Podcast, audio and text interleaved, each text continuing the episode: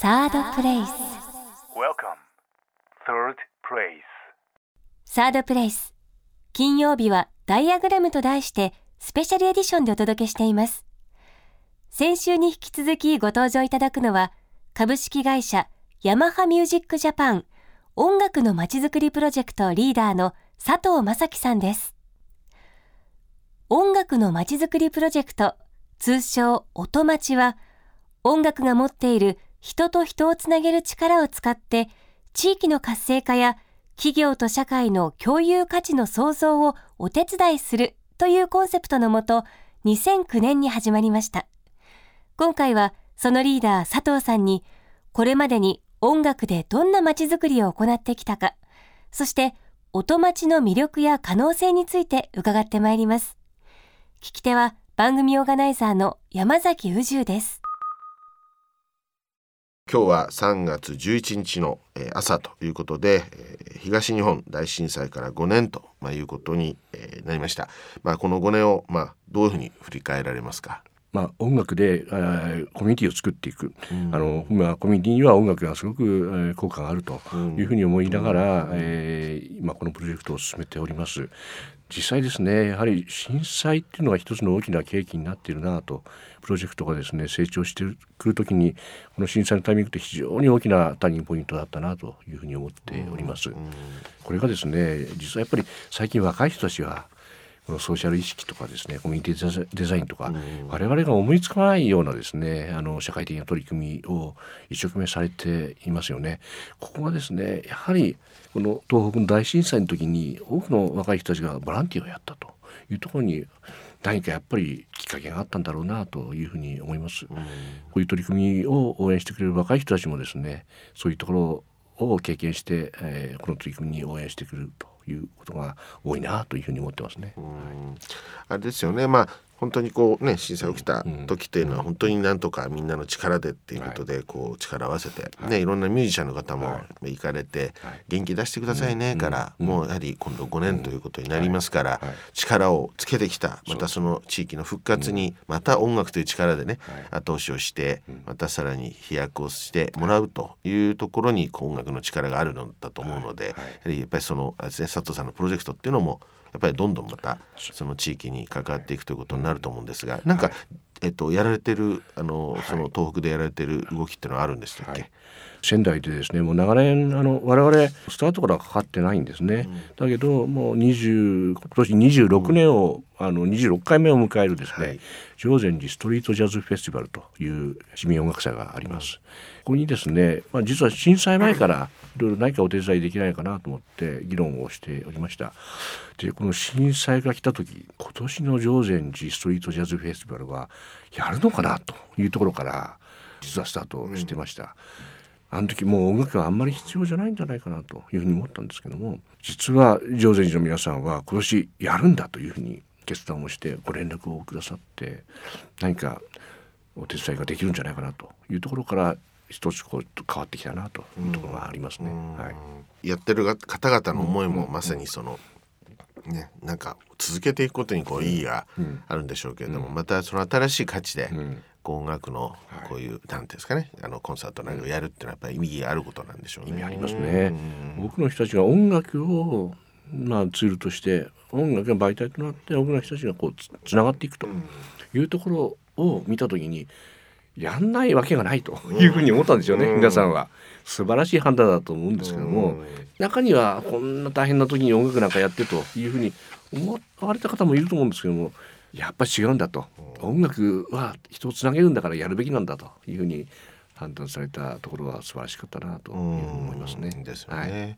先週はそのまあ、えーその音町というこのプロジェクトのいろいろ内容とか事例をお聞きしたんですけれども、まあ特にやはりその音楽のあり方をで、まあ地域をどんどん元気にしようというプロジェクトなので、きっかけとか入り方は多様なんですよね。いろんなパターンが実はあるけれども、最終的にはね、あの演奏する人だけじゃなくて。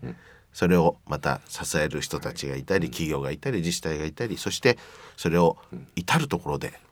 音楽を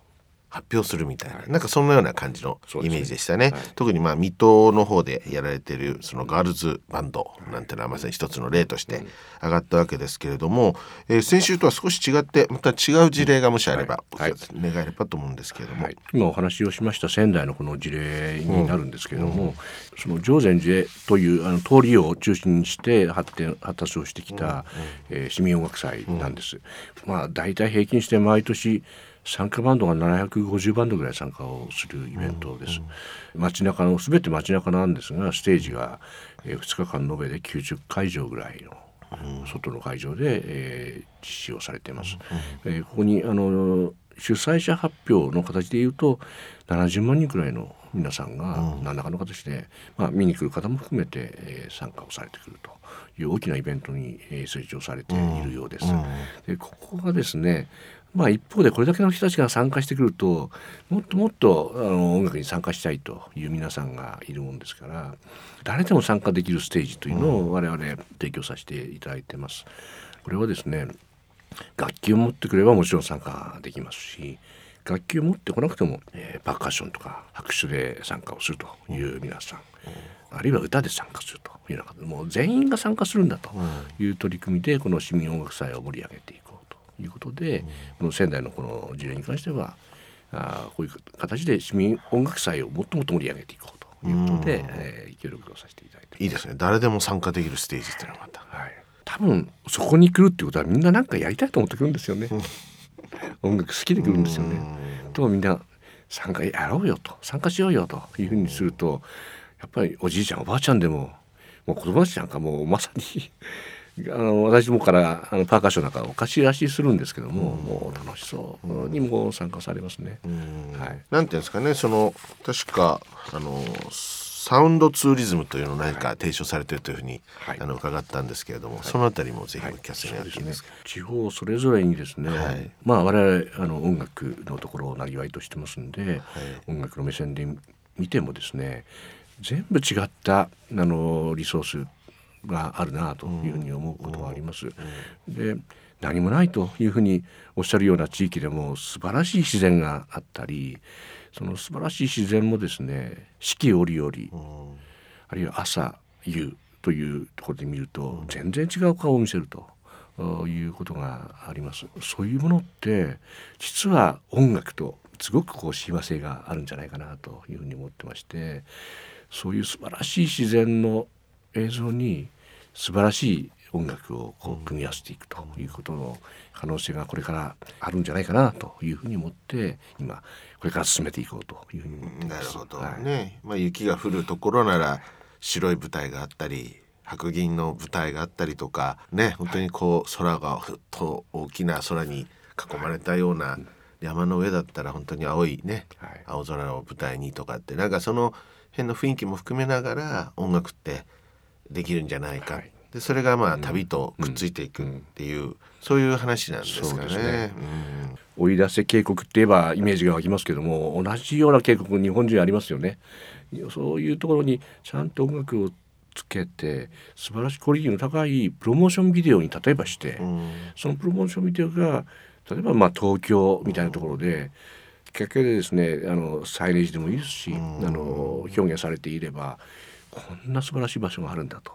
いうふうに一人でもいいです。あの思っていただいて、うん。そこに足を運んでいただくというきっかけになっていくんじゃないかなというふうに思います。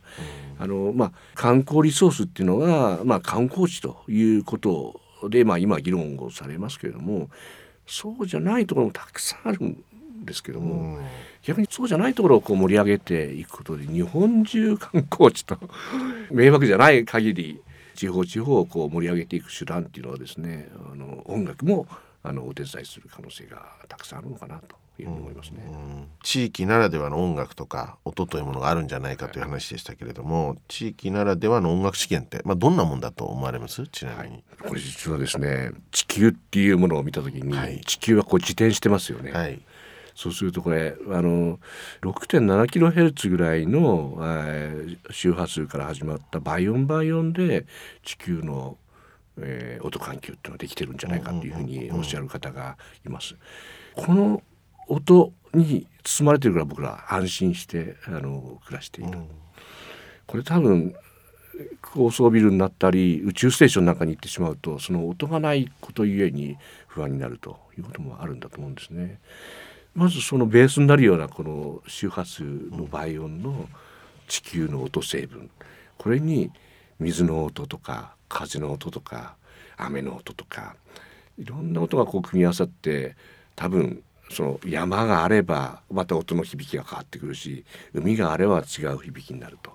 それぞれ違う成分の音を多分地方地方は持っていて、ふるさとに帰って安心するっていうのは、まあ、いろんな要素ありますけどそれももしかしたらあるかもしれないと思うんですね。でそれをベースにして音楽を作っていくっていうのをまたこれワクワクするなと。まだまだできてないですけどね。あのそういうものをベースにしてその地元になんかシンパシーのある思いのあるミュージシャンが出身であってもいい奥さんの出身地というのもあるかもしれません。あのシンパシーのあるミュージシャンがそこに音楽を作っていくという世界もこれからあるんじゃないかなと思うんですね。とそこに暮らしてきた DNA を持って地域のあのリソースに音をかぶせていくみたいなところにあなたに生まれてくるその情熱とか自分たちの町への誇りみたいな方から生まれてくる新たな音楽というものがまたいろんな人たちにこう共感を呼んでくるというものも可能性としてこれから議論みんなで議論できていったら面白いのかな。なるほどなるほどなるほど。あれですね意外と深いところですね。おあの音の考え方とか、ね。普段聞き慣れた音も実はこう地域ならではの音楽資源じゃないかみたいなこう定義のもとに、そこにこう何かまた新しい音を加えることでサウンドができるんじゃないかとか、そういったニュアンスになるんですよね。これ例えばですねあの立山含めて日本海側が持っているえー、音ってやっぱり太平洋側が持ってる音と全然違いますよね。風の吹き方も全然違うし音の響き方も違うというふうに思う時があるんですけどもそれは地域の実はリソースじゃないかな資源じゃないかなとふうに思います。今はそれはほとんどあの確率的に音楽ってできてますけどもその地域だからこそ生まれてくるリズムとメロディーっていうのはなんか多分違うんでしょうねきっと、うん、そうするとあれですね先々はそういった音をまあ聞き分けるというかね感じながら新しい演出をするような演出家の方がこうボランティアで出てきてくれたりとかね作曲家みたいな人がその例えばこのセミの音をうまく取り込んでなんか音楽を作ろうみたいなことをこう考えてくれたりするとまたその音待ちという、はいイメージがまたちょっと進化してくるってことですね。ただその音楽をやりたい人ばっかりじゃなくて、その人たちに新しい音を提供してあげたり音を気づかせて一つのそのサウンド一緒に作りましょうよみたいなコラボができたらまた全然違うってことですもんね。さまざまあると思うんですね。僕らまだまだ気づかない。そうですよね。私なんかパッとやっぱ滝の音とかね。はいなんかそういうのとかありますよね。こう鍾乳洞の音とかね。はい、なんかそういうこういろんなねスペースで音楽がまたコラボできたらまたいいですし楽器をね問わずいろんな楽器が当然地域にもあるしいろんなねあの伝わっているいろんな楽器もあるでしょうからそういう奏者さんとうまくコラボして一般の方も参加しながらみたいな、まあ、そういうこともありえますものね。夢としてそういうものがあると思いますね。えー、沖縄にはね島唄っていう素晴らしいオリジナルがありますけども。はいはいはいあれと同じようなものが日本中にこれから生まれてきても全然不思議じゃないと思いますよね。まあ、佐藤さんはこういろいろ全国を回られていると思うんですけど、まあ、今後これからこう地域の魅力とか可能性をこう訴える意味で音楽とどうコラボしてなんかですかねこう PR を自治体なり企業はしていったらいいと思われてますか、はい、地域それぞれいろんな価値があってそれはもしかすると歴史的な背景に出さすものもあるかもしれません。それはもしかすると古代まで遡るような歴史の中にアイデンティティがあるかもしれないと思うんですね。そういうものって若い子たちもすごくそこに意識が向いてるあの側面もあると思うんですけどもそこをもっともっと分かりやすく何か生み出して見つけみんなで見つけて、そこからまた新しいものを生み出していくというようなことをしていくのも一つの重要な仕事だなと、それは子どもたちにとってのアイデンティティになったり誇りになって、その子どもたちが海外に行った時にもうちの町にはこれがあるんだということを自慢できるみたいなことをもう我々もなんか考えていかなきゃいけないのかなというふうに思いますね。はい今あれですかプロジェクトの方は何人ぐらいでやられてらっしゃる今ですね12人ほどで、はい、12人。ですか、はい、で全国いろいろ依頼があったり、ね、継続的なプロジェクトをやってらっしゃるわけですよね。うん、はい、うん。あれですかこれ例えばえっ、ー、といやこのお友達手伝いたいよみたいなボランティアをこう募集してるとかなんかそそういう活動に各地域ごとにこうなんですかねそういういろんなコミッションを用意するみたいな感じでなんかやってるってのはあり得るんですはい、もうもちろんあのその地域のですね NPO さんもそうかもしれません、うん、あのそういう若い皆さんのこう団体とかですねあのまあそういうコミュニティの皆さんの力を借りないとできないと思ってますんであの皆さんだけだとなかなかやりづらいかもしれませんが、まあ、我々も手伝いさせていただきながら場合によってはこう国のそういう取り組みへの予算をみんなで知恵を出して、あの助成をしてもらうという取り組みも必要ですし、あるいは企業がその地域で何かこうお手伝いをしたいと思っているようなケースもあると思います。そういうものをその地域のそういうコミュニティの皆さんあるいは若い人たちのあの団体みたいなものと一緒になってこう作っていくというところが最も大事だなというふうに思ってます。はい、そうするとあれですね。そういうその力音楽を中心にしていろんな力を集めて、まあ、地方の創生であり活性化というのにこう参加する人を増やして、はい。はい、さらに今その本当にその成果が出てくるというところにこう挑戦されているのがその12人の皆さんと、まあ、いうことになるわけですね。はい、うん。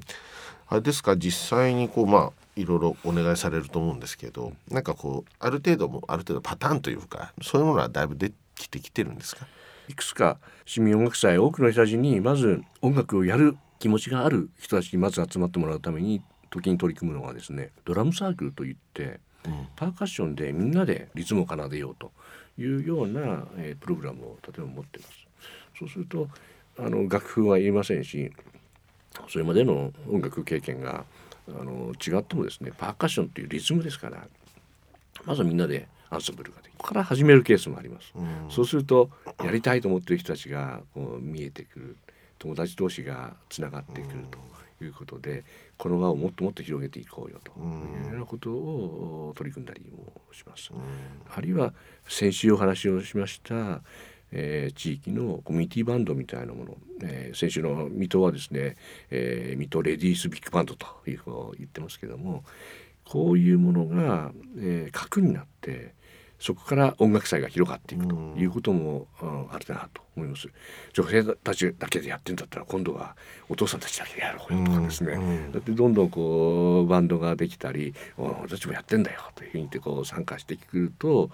地域の音楽祭がこうできるというようなケースもあるなと思ってましてスタート様々です。それはあのリソースをいろいろ議論させていただいた僕らも勉強させていただいてここを確認したらいいんじゃないのとかですね、あいうようなケースが場所を確認するケースもあればそのコミュニティを確認するケースもあれば、というさまざまではあるんですけども音楽でまずこうつながり始めるところの小さいところからですけどもどんどんどんどんこう広がっていくところで町全体をこう元気にしていくというところにつなげられるんではないかなというなるほどね。私もいろんなまあ地域の活性化のプロジェクトこの番組に呼ばせていただいたり、まあ、いろんな人に話伺いますけどまた音楽という切り口が意外にあって当たり前のように見えてこういう形でこうね全国にこうね力を与えてるっていうのは本当に知らない方もまだ多いんじゃないかと思いますから是非ともいろんな方々がこの音楽のプロジェクトに音町のプロジェクトに接点を持ってもらえば音のある町その音が本当に町を元気にするっていうきっかけになればと。そういうことですよね。じゃあ、えー、佐藤さんから最後なんかこう、えーと、聞いてる方々に何かこう音町を、えー、ぜひやってくださいというような、えー、PR のメッセージをお願いします。音楽はですね実はこう敷居がないと思うんですね。どうしても音楽難しいからとか、えー、あんな上手に演奏できないからというふうに、えー、思ってしまう。私もそういうふうにあの思ってました。でもいろんな関わり方がありますし、うん、逆に少し拙い方が仲間を集めやすいというふうに私思ってるんですね。みんなで少しずつ成長していくというところにもこれ音楽はですねあの力を持ってるんじゃないかなと思いますんでぜひぜひあの皆さんでこの音楽の力でなんか地域あるいは日本を元気にしていくところを一緒にやっていきたいと思いますんでぜひよろしくお願いいたします、えー、ホームページであのー、ありますので、えっと、検索で音町ひらがなで音町というふうに打ちますとそのホームページにたどり着きそこでなんか相談がこんなことやりたいなっていう相談があればですね、えー、ぜひお問い合わせいただければなというふうに思います、えー、2週にわたってありがとうございました、えー、株式会社ヤマハミュージックジャパン音楽のまちづくりプロジェクトリーダーの佐藤正樹さんでした。佐藤さんありがとうございました。ありがとうございましたサードプレイス。